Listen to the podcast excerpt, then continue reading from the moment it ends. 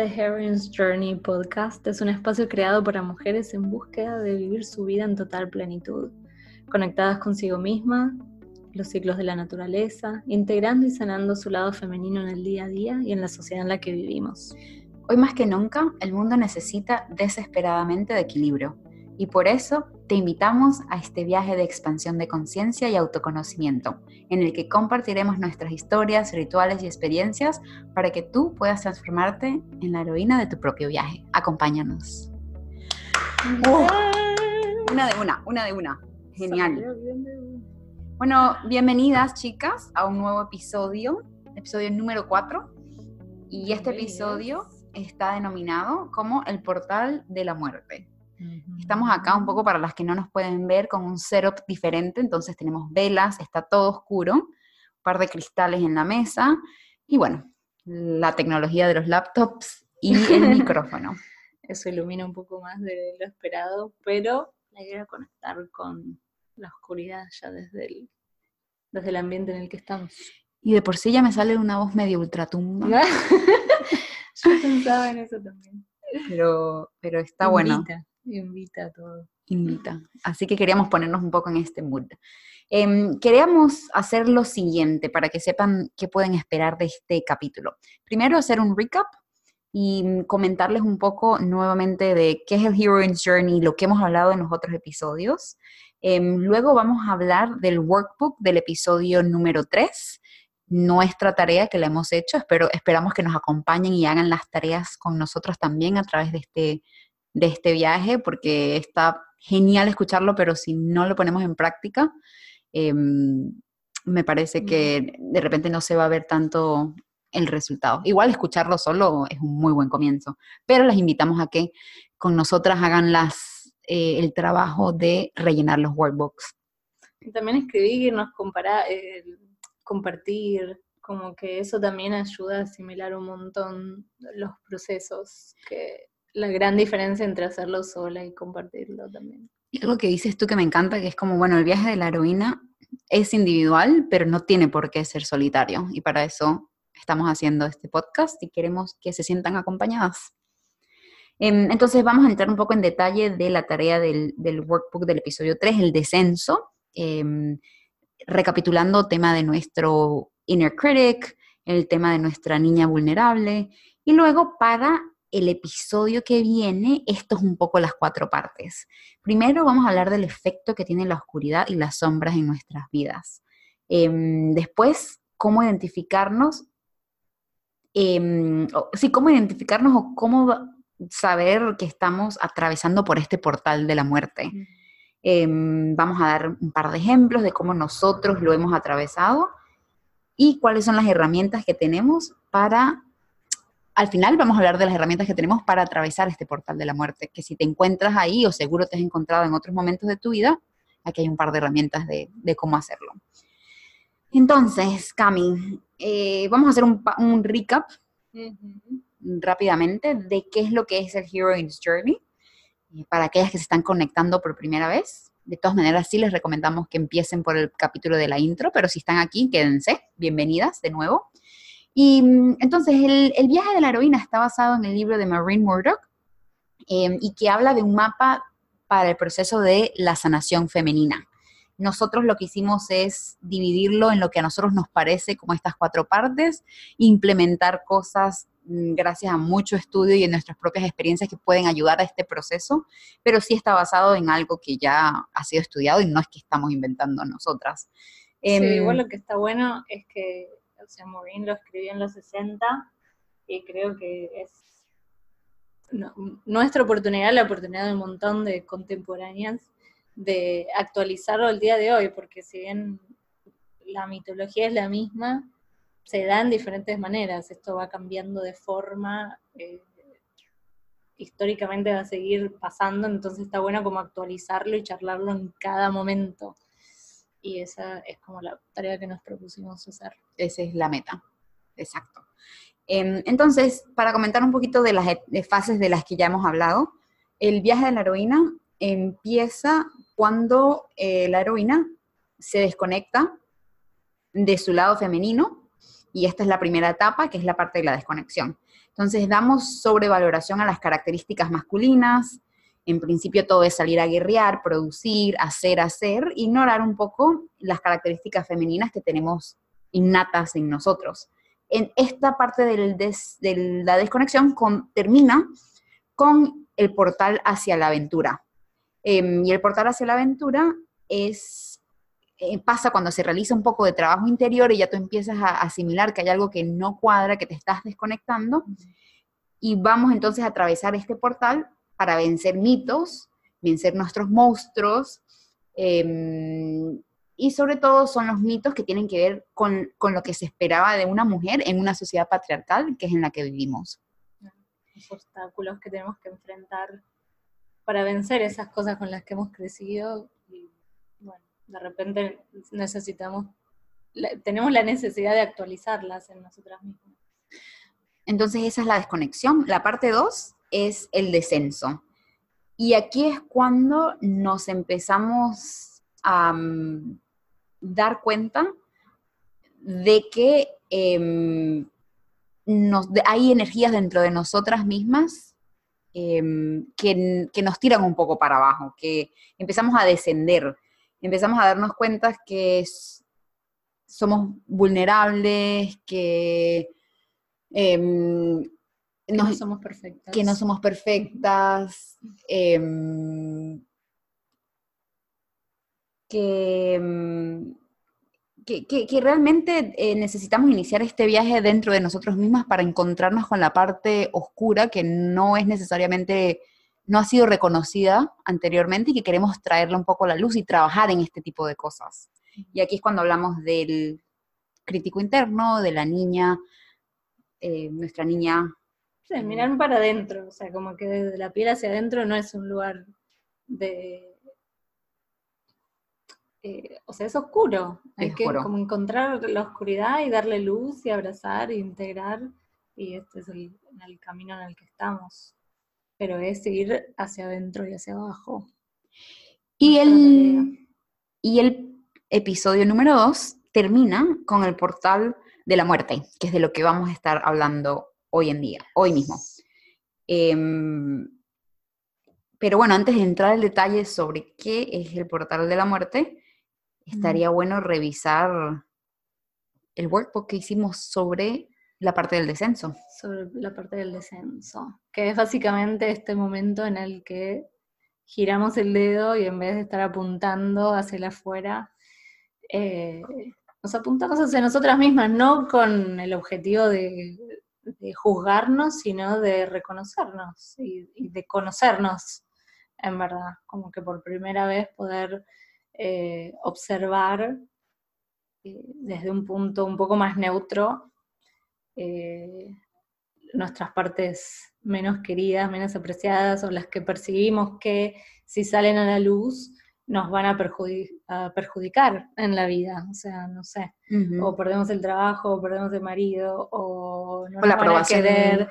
Claro, o sea, como que está basado, son cosas que hemos dejado de lado porque pensamos que si salen a la luz no vamos a ser queridas o aceptadas o aprobadas. Entonces, eh, eh, tiene que ver un poco con eso. Y mm, entonces hablábamos del crítico interno, que en general tiene como la voz de nuestros padres o de los que nos cuidaron. Y estaba bueno como ejercicio, digamos, eh, la propuesta era escribir, incluso con la mano izquierda, qué mensajes tiene este crítico interno para darnos. Entonces, a ver si podíamos identificar qué cosas son las que nos criticamos a diario y constantemente. Eh, yo, una de las cosas que noté es que mi crítico la mayoría de las veces, empieza las frases con que no soy suficiente, lo cual era... también? Mm, muy parecido. que no es suficiente, que lo que estás haciendo eh, está bien, pero no es suficiente. Y eso era uno de los mitos, ¿no? Como que de la mujer siempre que necesita dar más y hasta, hasta el cansancio, hasta que no te queda más energía, dar más y más. Eh, tiene voz femenina, Al menos en este aspecto, así que atención. ¿Y, es bastante clara o medio mm, difícil de reconocer? Cuesta. Cuesta. Eh, o sea, eh, cuesta identificarla, porque yo puedo decir que me critico a mí misma, ok, pero creo que por ahí eso es más fácil que cualquiera lo pueda hacer pero cuesta identificar en el momento, que te está hablando. Sí, sí, sí, sí, total. Pero bueno, es un gran paso de identificarlo en cualquier momento, ¿no? Y después creo que cuando uno se familiariza con esos mensajes, bueno, después puedes verlo más en, en, el momento clave, en el momento en que más lo necesitas. ¿No te pasa que es más clara ahora que en el pasado? Sí. Ok, esa era un poco la diferencia que quería hacer. O sea, yo ahora para mí es, femenina también, es más clara. Mm. Y ahora es como muy temerosa, como preocupada, como casi... No es, una, no es la niña, porque la niña es más quejona, como más mm. petaliona, como pataletas. Pero sí es más, más temerosa, más frágil. Em, y hasta este punto, de en verdad, puedo decir que reconozco y que, es más amable. No, no es amable. Ah. Es, asustadiza, como, ay, ¿y si no sale bien? ¿Y si no es suficiente? ¿Y si no sabes? O sea, pero es como más un mm.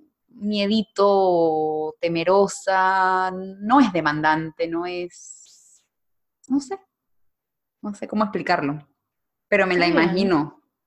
Ah, tiene imagen. Tiene imagen total, total, total. Eh, otra de las cosas que identifico un montón es que me critico porque critico. sí. Eso es horrible, es horrible porque me veo criticando, juzgando internamente, em, a veces externamente también, trato de que no, pero eh, la crítica al crítico me, me, hace mal, me da mucha culpa y y lo racionalizo un montón, es como, bueno, ¿quién sos? Que sos la dueña de la verdad, que tenés que decirle a la otra persona lo que tiene que hacer o, cómo tiene que... Eh, vivir su vida. Vivir su vida, ordenar su casa, como, ¿quién sos vos? Y sin embargo hay algo como que adentro critica y, eh, y me critico porque critico. Porque critico. eso, es, eso es una difícil de salir. Muy buena esa. Em, yo aquí que tengo mi hojita, a ver si entiendo mi, mi en las oscuridades. En las oscuridades de la casa. Em, pero el, una de las cosas que, y de hecho lo escribí con otro color como para identificar, es el dudar de mi conocimiento. Mm. Como que no sabes lo suficiente, em, no se van a dar bien las cosas, o sea, es como súper temeroso. Yo soy, ese, el crítico mío, y no quiero decir que soy yo, porque aquí es donde se hace la diferencia, mm. pero esa personita, esa vocecita, esa inner critic, siempre está dudando todo. Em, que decíamos que en un punto está bueno, pues es un, mecanismo de la psique que está ahí para cuidarte. Sí, para que te prepares también. Para que te prepares, para que repases todas las cosas que podrías hacer para que justamente tu objetivo no salga mal. Pero bueno, es cuando interviene, cuando interfiere tanto que, no nos deja actuar libremente. Y un poco esa es la tarea, ¿no? Como reconocer, ok, de esto, ¿qué puedo hacer para apaciguar este inner critic? Se hace y después ya está. Claro, gracias. Gracias, totales.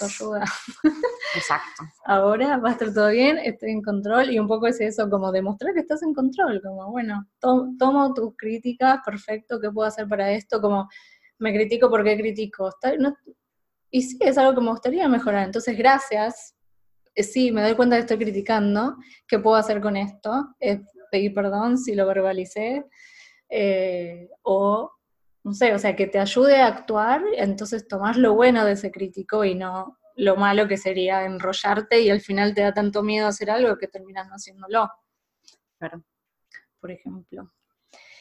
Y bueno, y por otro lado teníamos también a la niña vulnerable, que es en verdad el, papel del crítico interno sería proteger a la niña vulnerable. Ahora, si nosotras sacamos de adentro todo ese, como el amor más de la energía femenina, maternal, que es, claro, el, la, de la energía más Sí, maternal. Es que estoy tratando de buscar esa, la traducción todavía, la de Mother Yourself. Mm. que no, no existe. Bueno, Sí.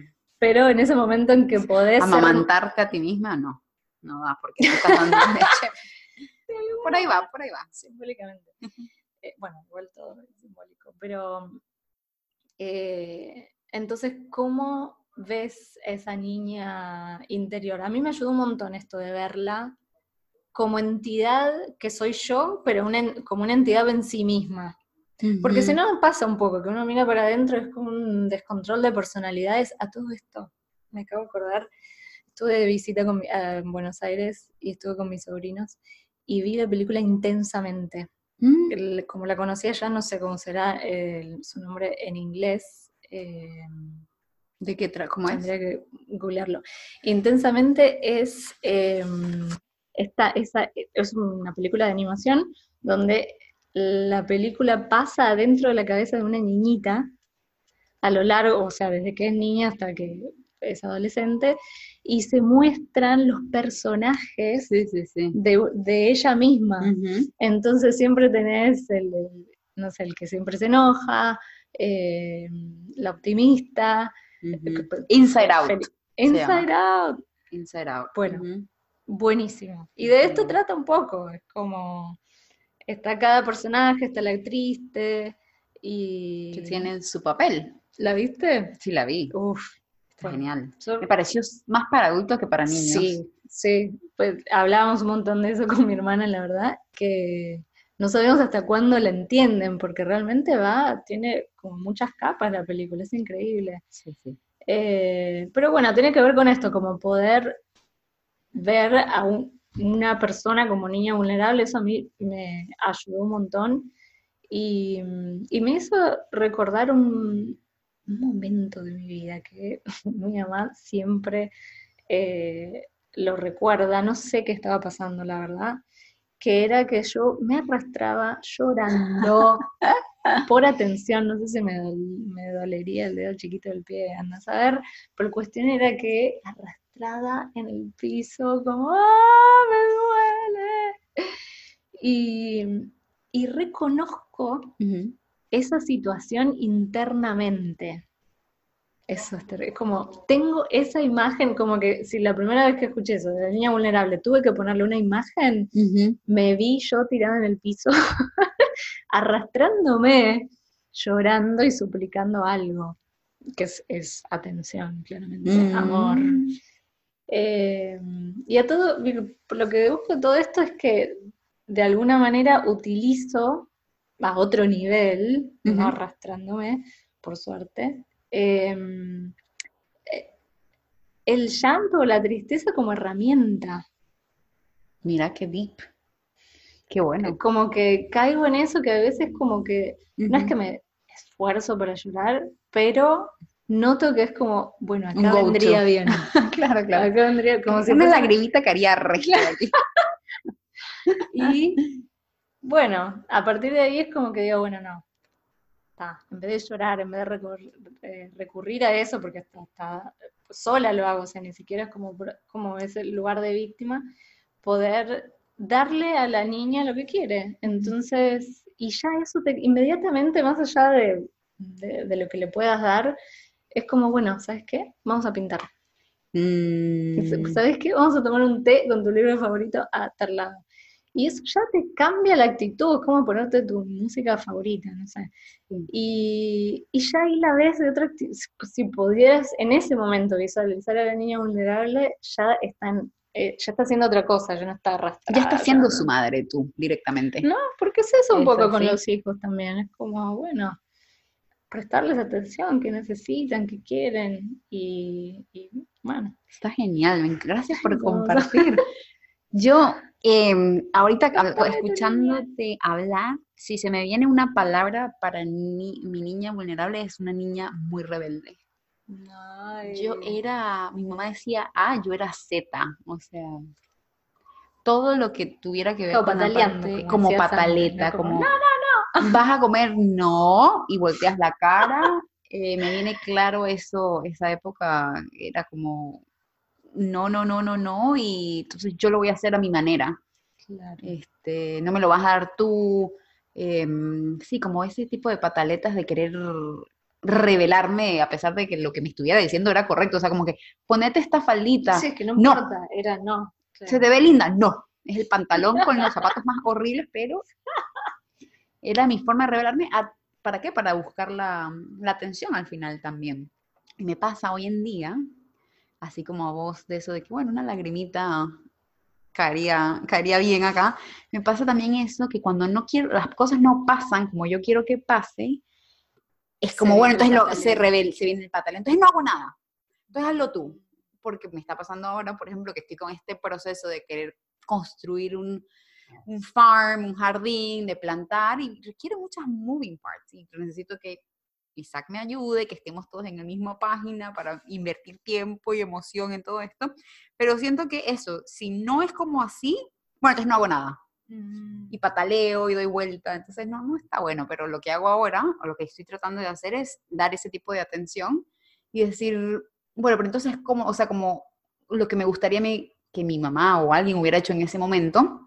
Bueno, pero explícame qué es lo que quieres, por qué lo quieres así, o sea, tener esa conversación más, Claro, y qué bueno tener esa oportunidad de preguntártelo vos mismo. Entonces, bueno, no está saliendo como quiero.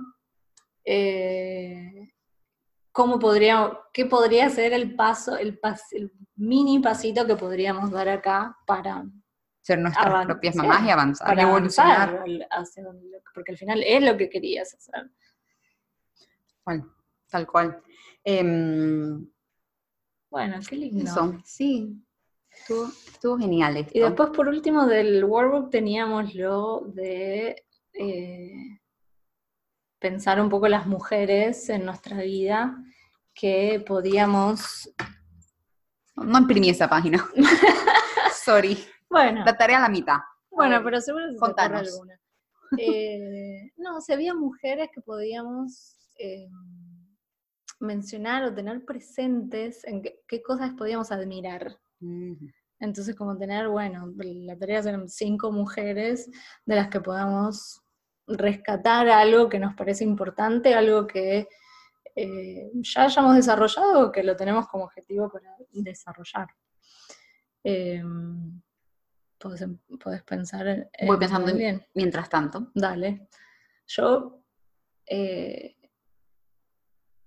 bueno, yo escribí un montón de mujeres, pero una así como general que quería mencionar, y después iba a contar también una historia que va a tener más sentido porque voy a decir esto ahora, que tiene que ver con, en verdad, con las madres en general. Sí.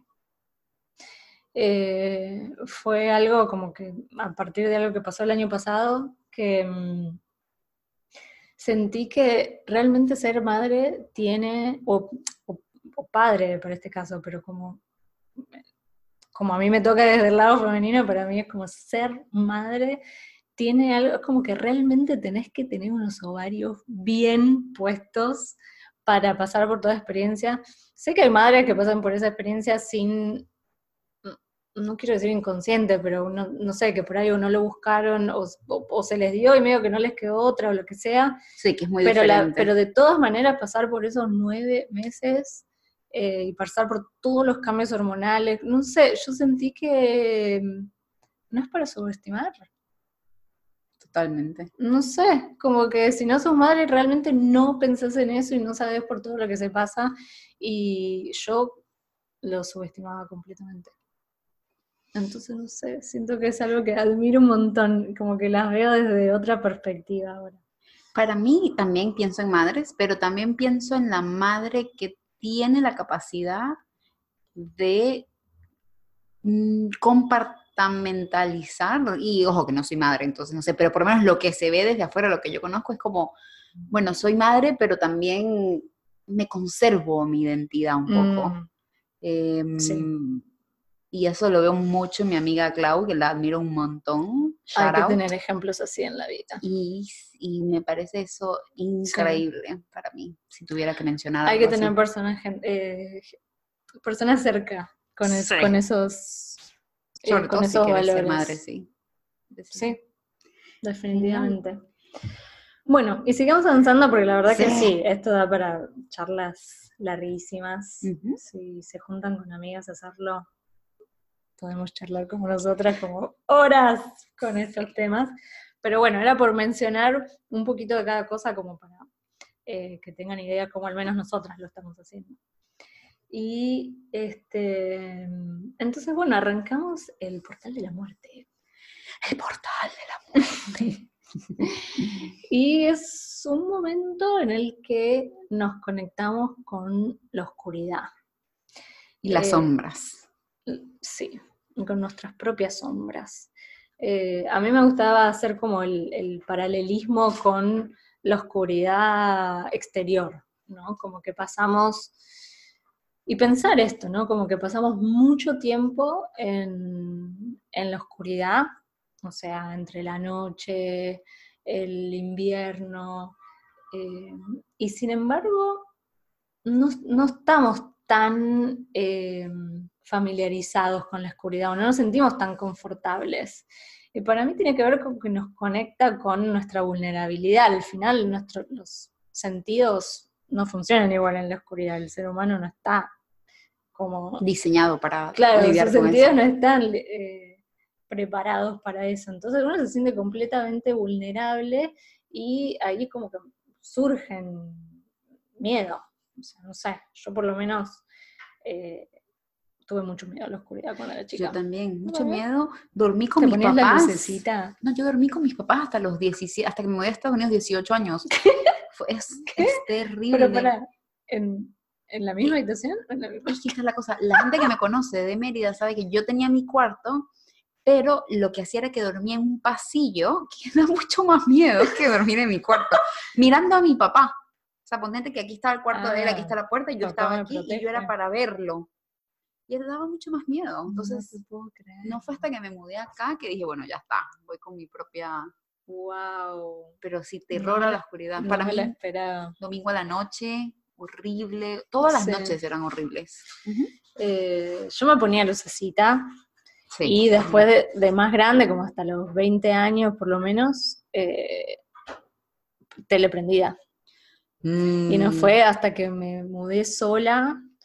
Eh, Qué valiente. Que, que estaba, re feliz, estaba tan feliz en ese momento que, em, que ahí le, le empecé a poner como una pausa a la tele, como empecé a agarrar los libros, y fue como que ahí hice no sé, hice un cambio desde otro lugar y bueno, sucedió que dejé de tenerle este terror, pero sí, la noche era un suplicio realmente. Y, y es lo que acabas de decir vos, como estamos tan desconectadas a, que la noche sea algo normal, eh, porque antes, si escuchas este, a Clarisa Pincoleste, no, sé cómo decirlo en inglés, nuestra amiga que escribió Women Run with the Wolves, las historias es que a la noche es momento de que la familia se reúna, contar historias, es momento de, que sea cozy, de que se, y eso, mal que mal, está perdido, ¿no? Con toda la tecnología. Entonces, le damos un poco un meaning, un significado diferente ahora.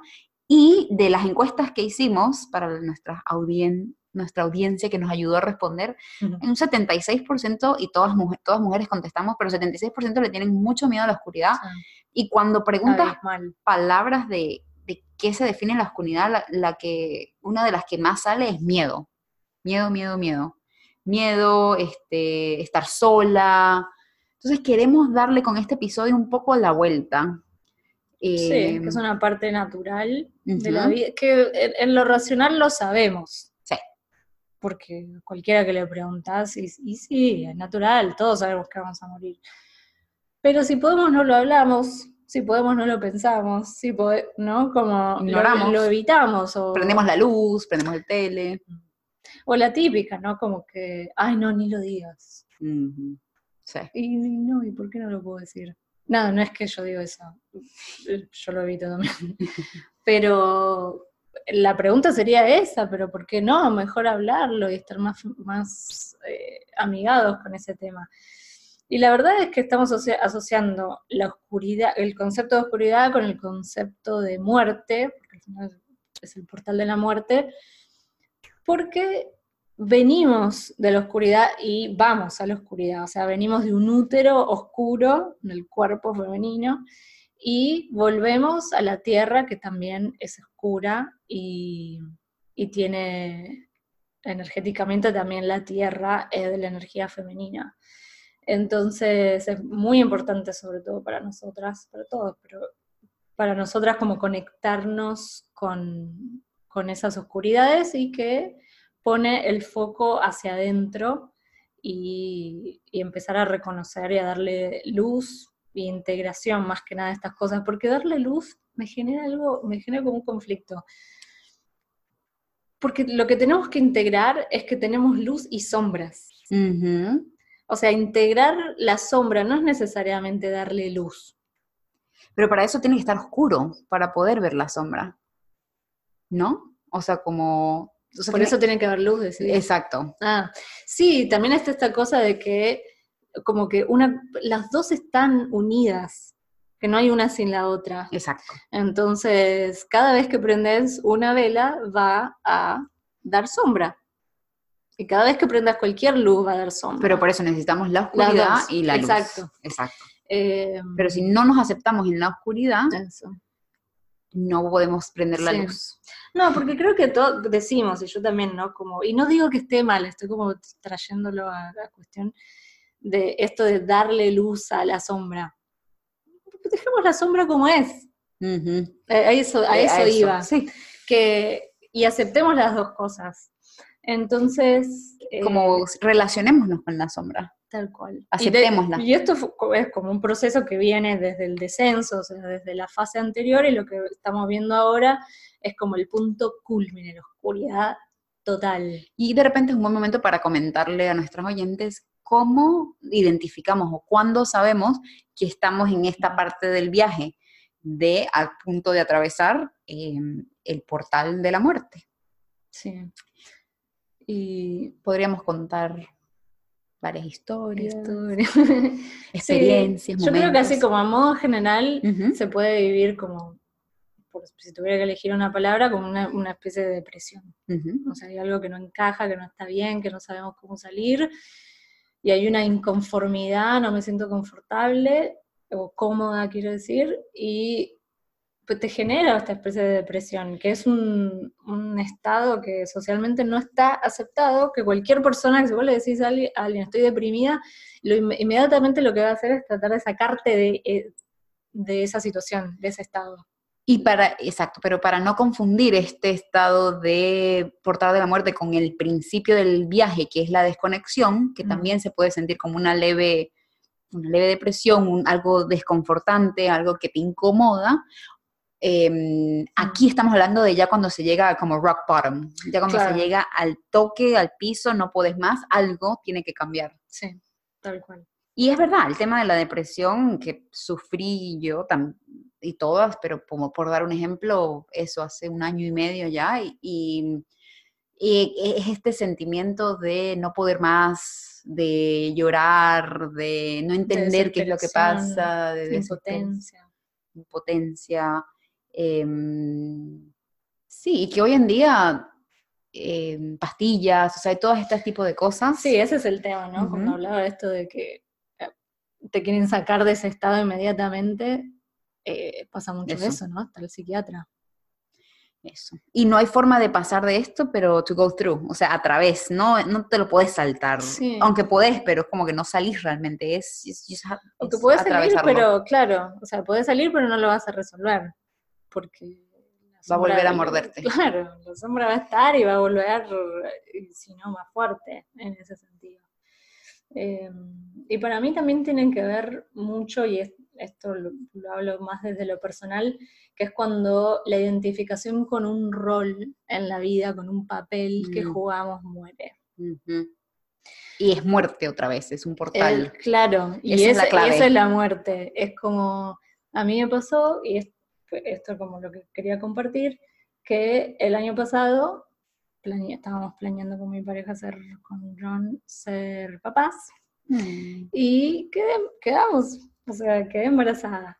Solo que em, en un determinado momento tuve un sueño y... Increíble eso igual, ¿eh? Sí, bueno, Esa conexión, sí, contaba, por favor. Que sueño que estaba llorando y que gritaba, eh, no te escucho no te escucho. Y ahí, bueno, me desperté en la mañana y dije, John, voy al hospital.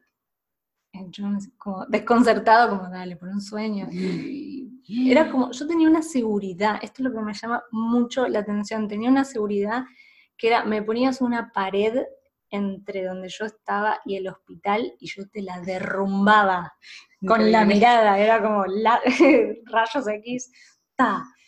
Y bueno, y fui al hospital relativamente bien en el sentido de que tenía algunos síntomas, pero se supone que es normal también, que puede pasar, pero charlando con las enfermeras y demás, esperando el, que venga el doctor, me agarran todos los síntomas juntos de un embarazo ectópico, que es para el que no sabe cuando el, bebé está desarrollándose en vez de en el útero, en, la, en, una de las trompas de falopio. Y es un dolor que nunca sentí en mi vida. Entonces yo estaba temblando en una camilla, no podía ni hablar, por suerte estaba John que pudo explicar qué había pasado. en el hospital, claro. Y ya estaba en el hospital, o sea, mi pánico hoy es, ¿qué pasa en las mujeres que les puede pasar en el subte, solas, en la casa? No podía, no podía hablar del dolor. Y, mm, y bueno, como ya estaba en el hospital, me internaron de urgencia, me sacaron la trompa, el bebé, todo salió bien. Eh, y ahí pasé inevitablemente por un periodo de depresión. Eh, las primeras semanas fueron durísimas porque fueron, yo tenía miedo. Y no era racional, porque miedo de qué, ya había pasado todo, ya no me dolía, ya el cuerpo sentía sanándose, tenía miedo y no entendía qué era. Y mm, bueno, después empecé a hablarlo, empecé a contar, porque también toda esta, cosa tabú de perder bebés, de abortos y demás que no se habla. Para nada. Eh, que no se sabe cuán normal es. Y mm, yo no ni sabía lo que era un embarazo ectópico, ni siquiera sabía qué podía pasar. O sea, como que realmente, si no conoces a alguien que le haya pasado, cercano tuyo, lo suficiente como para que vos te enteres, no te enteras de estas cosas.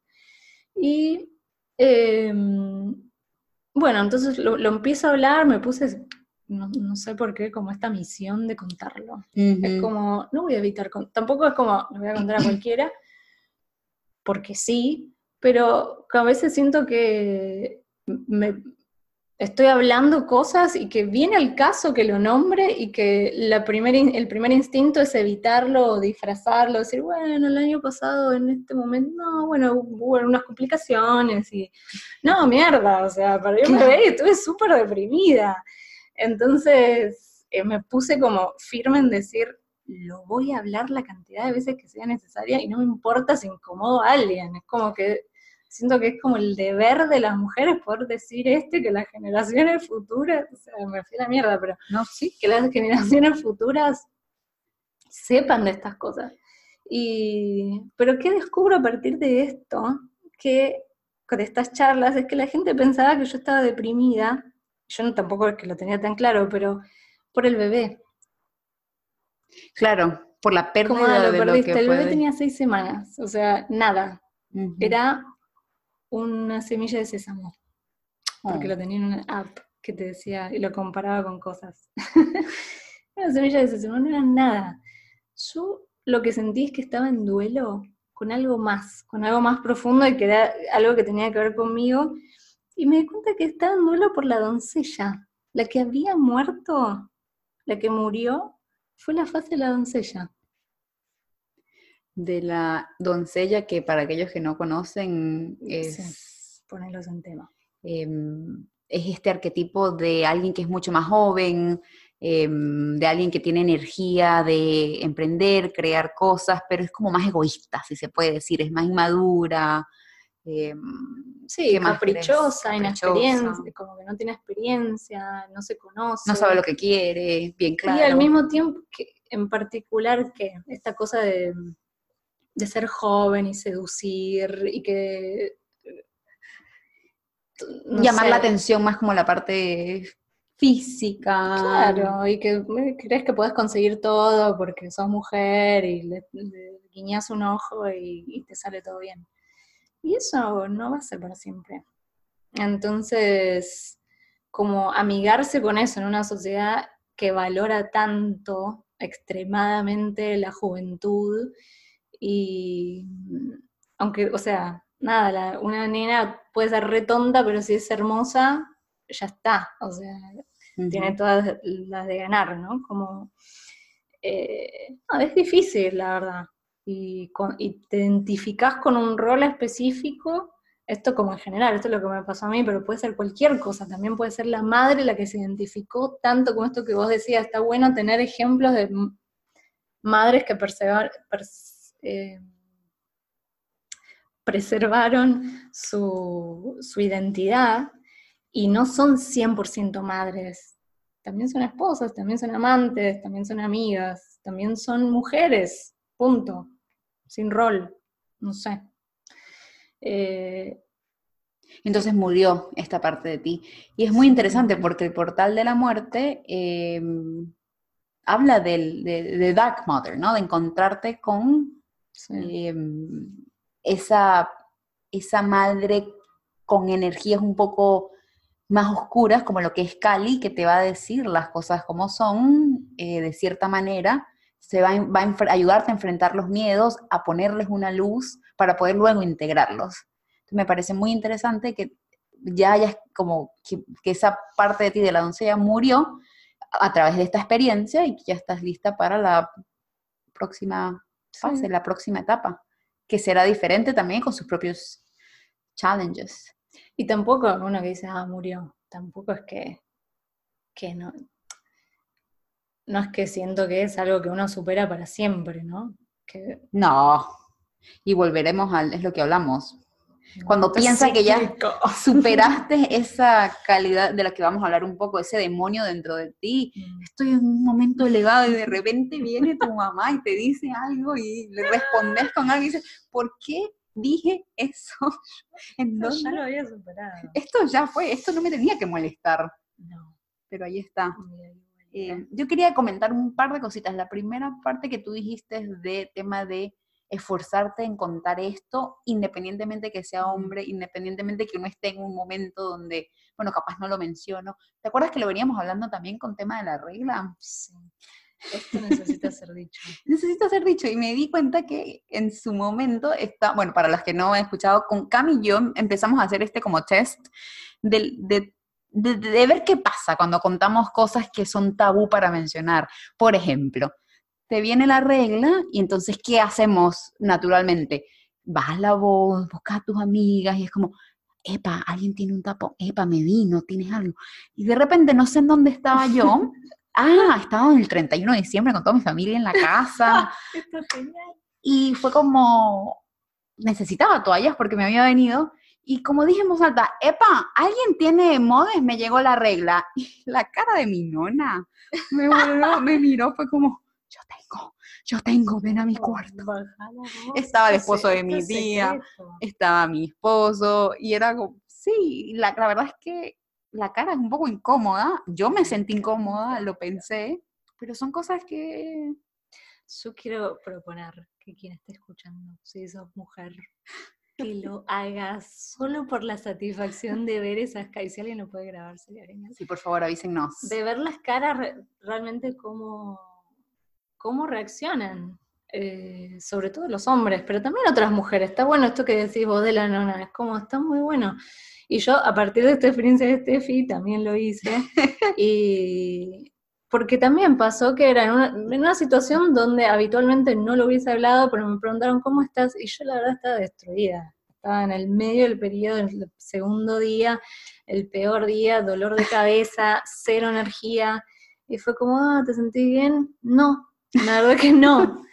Y estoy indispuesta, como que, bueno, ¿qué pasa? Estoy indispuesta ah, a un hombre, ¿no? Y fue como, ah, uh, bueno, claro, incomodidad total. Awkward, Claro, pero sentí, y sí, ¿por qué? ¿Por qué hay que caretearlo? Porque hay que es algo que nos pasa todos los meses y es algo súper poderoso que después me encantaría tener algún momento para poder hablar del, empoderamiento a través de la menstruación, porque siento que es una fase, bueno, ¿sabes qué? En la última fase, ahí lo vamos a hablar. de integración. Claro, porque tiene mucho que ver con, la sabiduría femenina que viene a través de eso. Entonces, de conocernos a través del ciclo de la luna nueva y de, que viene de la mano de la menstruación o de la menopausia, incluso, que son fases que mantienen la misma energía. Em, entonces, bueno, eso. Para recapitular, si mi mamá me está escuchando, me dio un consejo que tenía que recapitular eh, ah. cada, como cada tema que cerramos. Entonces, recapitulemos, hablando mi acento, recapitulemos eh, de lo que es el portal de la muerte y es en ese momento en el que tú puedes sentir como una depresión, como que estás dwelling, ¿cómo se dice dwelling? Duelo. que estás dueleando, ah, que estás pasando, estás atravesando un duelo de algo que se murió, bien sea una parte de ti, bien sea un arquetipo dentro de ti, bien sea algo que pensabas que perseguías, que querías, y de hecho Maureen lo utiliza mucho en su libro, todas estas doctoras que terminan haciendo PhDs, todos estos como accolades, y cuando llegan a la tesis se dan cuenta que lo hicieron por la aprobación del papá, del primo, del esposo, y no necesariamente porque era lo que les nacía. Y eso es la muerte ahí mismo. Entonces, para aquellas que están en ese momento, bien sea eh, en diferentes eh, aspectos de su vida, pues les queremos contar que hay solución, hay forma de atravesarlo, no están solas. Y queríamos hablar de cuáles son las cosas que se pueden hacer para empezar a traer luz a esas partes oscuras y atravesar el portal y unirlas, ¿no? Como que decíamos esto de aceptar que hay oscuridad y aceptar que hay luz, las dos cosas. Eh, una de las cosas que a mí me gustaría, vos mencionaste a Kali como eh, antes, como la diosa de la muerte, de la destrucción, que esto es una cosa que se puede hacer, ¿no? A través del ritual, eh, tenerla presente. Que si hay algo que tiene que morir y hay una identificación del ego con algo que necesita, eh, sí, dejar irse, como actualizarse, eh, bueno, traer a Cali más cerca de uno, tenerla, tener su imagen cerca y sentirse acompañada por ella, porque ella es la diosa de la muerte, pero te está ayudando, o sea, porque si no uno no crecería, no maduraría, no, no, podría, no tendría la oportunidad de seguir en las próximas fases de su vida. Entonces, y esa, desde ese lado, eh, se la ve como la madre Cali, como que es dulce, afectuosa, rebosante de amor. Eh, y lo interesante era que el ego, eh, como sería la, competencia de Cali, ve a Cali y tiembla, o sea, miedo terrible, porque claro, la destrucción, y el ego lo que menos quiere es ser destruido. Entonces, tener su imagencita cerca eh, ayuda, sobre todo cuando percibimos que estamos pasando por alguna fase de las que estamos hablando. Y para las que no saben cómo, quién es Kali, o Kali es una diosa hindú, como describió Camille, diosa de la muerte y de la destrucción, y en verdad tiene cuatro brazos Em, es, azul, seguro lo han visto en, algún momento. Em, y con esos cuatro brazos es lo que utiliza para destruir y para matar. Y aparte siempre se la ve cortando cabeza. Siempre se la ve cortando cabeza. con una cabeza en la mano. Pero porque tiene que ver con matar el ego, que el ego siempre se representa con la cabeza. Entonces es perfecta para estas situaciones.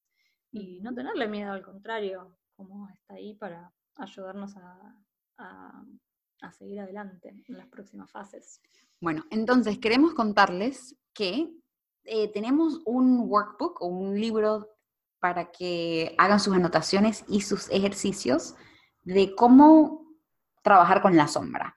En principio, primer, la primera parte, y no sé, Cami, si quieres hablar un poco más en detalle de lo que son, me encantó cómo lo pusiste, los demonios y los diamantes, o sea, mm. eh, para mí esta es la primera parte, el reconocer cuáles son nuestras partes oscuras antes de poder integrarlas. Y el reconocer, como decías vos, te voy a quitar la palabra, es, al reconocer pierden poder. Mm, sí. Como estos, uno los monstruos que uno se genera, en verdad, se sienten así como algo que da mucho miedo cuando uno no los reconoce y pierde un montón de energía además. eh, vitalidad en mantenerlos bajo la alfombra, me diría Marcela. Em, entonces, Saludo para Marcela, podcast Outlander, Rondars Outlander en Argentina. Escúchenla, por favor, Season 2 está pasando ahora. Ok. Increíble, este, entonces, bueno, cuando uno los reconoce, eh, esos demonios, cuando uno los reconoce, pueden transformarse en diamantes, porque al final son los que nos ayudan a trascender y en, inglés teníamos estas dos palabras que eran los demons como demonios y daemons que son nuestra guía interior o nuestros dioses interiores. Entonces, cuando un, una voz interior, tu intuición interior o tu ser interior no es reconocido, se transforma en un demonio. Entonces, al final está bueno reconocer que es lo mismo. La luz y la sombra están juntas y se necesitan las dos. Entonces, cuando transformamos un demonio en, su parte más luminosa, se transforma en un diamante. Y ahí tenemos esta, esta dualidad, no porque recomendamos la dualidad, pero es esto de reconocer que están las dos y que, y que apuntamos hacia la integración de las dos. Entonces, poder reconocer nuestros demonios y reconocer nuestros diamantes es la tarea del workbook y lo que recomendábamos era listar las cosas que uno o no acepta de uno o directamente odia de uno y hacer una listita. Y al lado, o sea, incluso se podía doblar como la hoja en dos. Está doblada en dos, o sea, están los espacios para que pongas ambos. Ah, perfecto, están las dos columnas. Y, tienen un demonio, tiene una cosa de, de... Oh, mi amor. Un, ¿Cómo se dice? ¿Un demonio? No, no. es que no veo. Un titan, de lo que tiene el diablo. Un tridente, tiene un, tridente. y el otro tiene un diamante. Perdón, ¿eh? pero está muy, lindo, está muy lindo el workbook. Eh, todo esto para decir que está muy lindo el workbook. Exacto. Y entonces, bueno, tenemos nuestra listita de sombras y del otro lado poder ponerle, que no es fácil igual, parece una tontería, pero a mí no me resultó obvio cómo hacerlo. No. Por eso está bueno charlarlo. Em, ponerle su contraparte luminosa. Con decirte cosas hasta, por ejemplo, no sé, eh, canas. Se dice así en Venezuela también. Eh, alguien, ¿no? Puede poner canas, las odio. ¿Y qué pondrías del otro lado? Este, yo pondría wisdom. Exacto, sabiduría. Sabiduría. Entonces, como por ahí no es, no es obvio, pero ponerle su contraparte que le da de repente eh, luminosidad a, los demonios. ¿Y, ¿Y, por qué es importante hacer esto justamente en el portal de la muerte cuando uno está deprimido, triste, que no das más? Porque te viene, es cuando más te vienen estas partes mm, negativas. o cuando de repente momentos de estrés. momentos de estrés. De hecho, hay una pregunta en la encuesta que dice que, si, que notas que en momentos de crisis, depresión o mucha emocionalidad surge una parte infrenable que dices, ¿de dónde salió esto? ¿Por qué dije esto? Eh, y la verdad es que mucha gente, 65% de los que contestaron, asintieron que entonces, si en ese momento descubres. Esa es, la, es la Cali que sale. Y si se descubre esta Cali, ¿cómo le ponemos, cómo le prendemos luz? ¿Cómo lo transformamos en amor en vez de algo que we're shame of?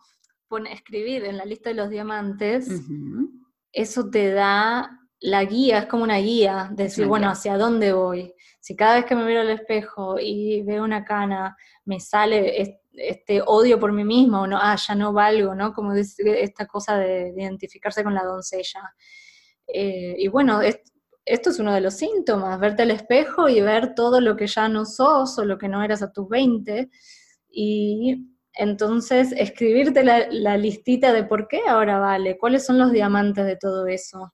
Entonces es una cuestión cultural que se valora la doncella. Entonces eso, eso ya te va dando como una ayuda eh, este, hacia dónde ir. Una guía, exacto, un, norte de cómo transformar y cada vez que pensás integrar. En, tus demonios, bueno, pensá en su contraparte también, y eso te equilibra de alguna manera. Y es que ese es el plan, justo estábamos conversando de este tema que yo no entendía por qué, pero me agarraban ataques de celos con una mina que ni conocía en el trabajo. La veía, cada vez que la veía me daba una rabia y no, me tomó como un mes en darme cuenta de qué era esto que sentía.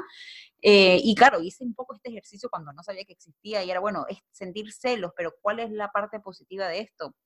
Em, ¿Qué es lo que tengo que incorporar? ¿Qué es lo que envidio? ¿Qué es lo que no me gusta? Y en su caso era que era una, una mujer como con su lado femenino muy abierto. O sea, como, no sé cómo explicarlo, es que estas mujeres que ves y dices, wow, tienen algo súper femenino, súper increíble que me encantaría eh, replicar. Entonces es esa tarea de decir, bueno, pero ¿qué?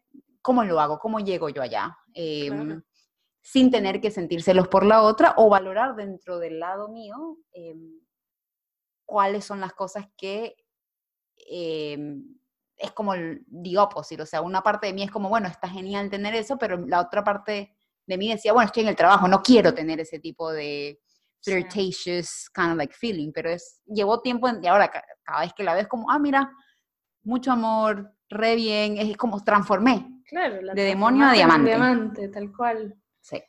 Em, Tenemos ejemplos en el workbook. y además, a ver, ahora que, mencionaste que está bueno que, que saber que todo lo que nos irrita afuera, todo lo que juzgamos como malo, feo, todo nos está apuntando a nuestras sombras. Entonces es, es un muy buen hábito esto de decir, bueno, ¿por qué me irrita de esta manera? Esas cosas que sentís que te viene como de las entrañas, que sabes que no es racional, porque si lo racionalizás decís, ah, qué tontería, no sé qué, lo dejas pasar, pero la verdad es que las entrañas... No mienten. No mienten. ¿Viste que, se, que, es así? Que, que es como el, el aparato emocional, no, no, es tanto el corazón, ¿no? Como son los intestinos. y mm, entonces como respetar eso también, pero empezar a enfocar en uno, bueno, ¿por qué me, me genera esta irritabilidad? Y, y, y, apunta a nuestras sombras. O sea, si esta persona es extra femenina y yo siento que tengo que eh, reconocer eso en mí, no lo estoy haciendo, te va a generar un rechazo enorme, un asco, no te me acerques. Y eso puede seguir así de por vida, la verdad.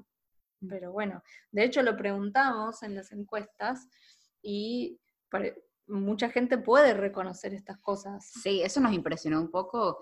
el 80% de personas lo puede reconocer y ahora que me doy cuenta, es fácil reconocer, pero el qué hacer con eso, ese es el tema. Ese es el tema. Bueno, yo recomiendo eh, estas dos cosas en principio, tener a Cali cerca. Sí. Una imagencita. Eh, poder hacer, o sea, pintar la voz, bajarla, imprimirla, tenerla cerca, eh, hacer este ejercicio de demonios a diamantes y tenerlos los dos presentes, aceptar los dos, o sea, no trates de matar a los demonios, o sea, dejarlos que actúen y se integren entre, entre ellos, ¿no? Como entre los diamantes y los... Em, Después tenemos una meditación súper linda en la que cuando te agarran estos ataques que es bien difícil de como que parar, entonces, mientras haces la transformación de demonio a diamante, puedes parar un poco y simplemente, si no estás lista para hacer la, transformación o para prender la luz en esta parte oscura, es inspirar y decir internamente, estoy dispuesta a integrar mis miedos. Y luego la exhalación sería, estoy dispuesta a integrar mi coraje. Me pareció súper lindo esto. Eso es, sí, eh, tu sombra o tu demonio es que sos miedosa, por ejemplo, que tenés mucho miedo a algo. Entonces, bueno, ¿qué sería lo, su contraparte? Pero lo puedes utilizar en cualquier, o sea, por ejemplo, estoy dispuesta a integrar mis celos em, y luego exhalar, estoy dispuesta a integrar mi feminidad, en este caso. En ese caso. O más general podría ser la abundancia, ¿no? Como si es celo, no sé, tu pareja, por ejemplo. Decir, bueno, el amor abundante. Hay para todos. hay para todos. Perfecto. Y luego la última parte del workbook es más como trabajo ya de sentarse a hacer journaling, un poco más de conocerse a uno misma. Tenemos solo tres preguntitas, o mejor dicho, cinco, em, pero que vale la pena tomarse el tiempo para conocerte a ti misma y poder estar más cerca de la integración, que no pasa justo en el, al final del, portal de la muerte, sino ya una vez que viene la tercera parte del viaje, el ascenso, y luego al final lo, logramos integrar en la última parte del viaje, ¿no? Mm. Y bueno, para terminar entonces este capítulo, eh, lo que quería decir es que en, la oscuridad, en las oscuridades nos encontramos con... Ay, tengo algo que decir después. No se me olvide. No, no, no, ahora, después. es un anuncio uh, importante. dale. Bueno, que en, las oscuridades nos encontramos con las partes que dedicamos mucho tiempo como tenerlas alejadas bajo la alfombra, como dije antes. Eh, simbólicamente podemos decir que ahí encontramos nuestros huesos, que como dice Clarisa, los huesos son como el esqueleto de lo que nuestro potencial futuro. Porque después de la muerte, lo que, ¿qué es lo que pasa? Renacemos. Y eso es el próximo capítulo. Eh, pero con esto de los huesos quería hacer como este link a la historia de Barba Azul. Que les amaron. Que, para que lo asocien con esa historia también es el momento en que abrís el closet y están los huesos. Eh, entonces, bueno, vamos a agarrar los huesitos que van a ser de nuestro esqueleto futuro para cuando renacemos. Eh, y amigarnos con la oscuridad. porque al final eh, todo este tema de la luz artificial, como decíamos antes, nos, nos afecta a las mujeres, principalmente las hormonas. O sea, los hombres pues, de, otra forma, pero desde las hormonas, desde, desde la ovulación y la menstruación, cómo nos eh, desincronizamos con la luna. Mm. Entonces, al estar expuestas con tanta luz artificial, eh, nos estamos apartando cada vez más de nuestra naturaleza más eh, salvaje. Y bueno, y saber que las oscuridades son, es una parte muy femenina que tiene que ver con el útero o útera. Estaba leyendo un, libro que lo llamaba La útera. Me pareció cute. Amo, amé, em, y bueno, y venimos de allí y volveremos a la tierra. Oscura y femenina. Eh, bueno, chicas, queríamos contarles que si les está gustando todo este podcast, todos los que hemos comentado, las historias, eh, el tema del workbook, hemos por fin seleccionado ya la fecha para nuestro The Heroine's Journey Retreat. Entonces va a ser una oportunidad en la que podemos reunirnos, círculo de mujeres, conversar sobre todos estos temas, Em, ponernos creativas, dibujar, pintar, sanar a nuestra crítico interno, darle atención a nuestra niña vulnerable, salir y conectar con la naturaleza. Es un sitio precioso en donde ah. podemos hacer hiking. increíble. Obviamente va a estar acompañado con comidas de la temporada, gluten free, dairy free, orgánicas, todo para coordinar un poco también el tema de cuando comemos bien nos sentimos bien. Entonces, todo viene un poco de la mano. Así que nada, tenemos fechas ya para el retiro. Si estás cerca de Nueva York, avísanos. Quedan realmente cinco espacios. Em, es un grupo bastante íntimo y estamos muy contentas de compartir esto con ustedes. Y además va a ser en primavera, lo cual es como se, se sincroniza perfecto con el comienzo del viaje, ¿no? que comienza en el este, en la doncella, en en la primavera, así que es perfecto. Va a tener como toda esa energía de comienzo que va a ser muy poderoso. Súper poderoso. Así que con eso las dejamos. Que tengan muy, muy feliz luna nueva. Espero que ya tengan sus rituales listos para esta noche. Y nos vemos en la próxima luna llena con el próximo episodio. Beso, bye. bye.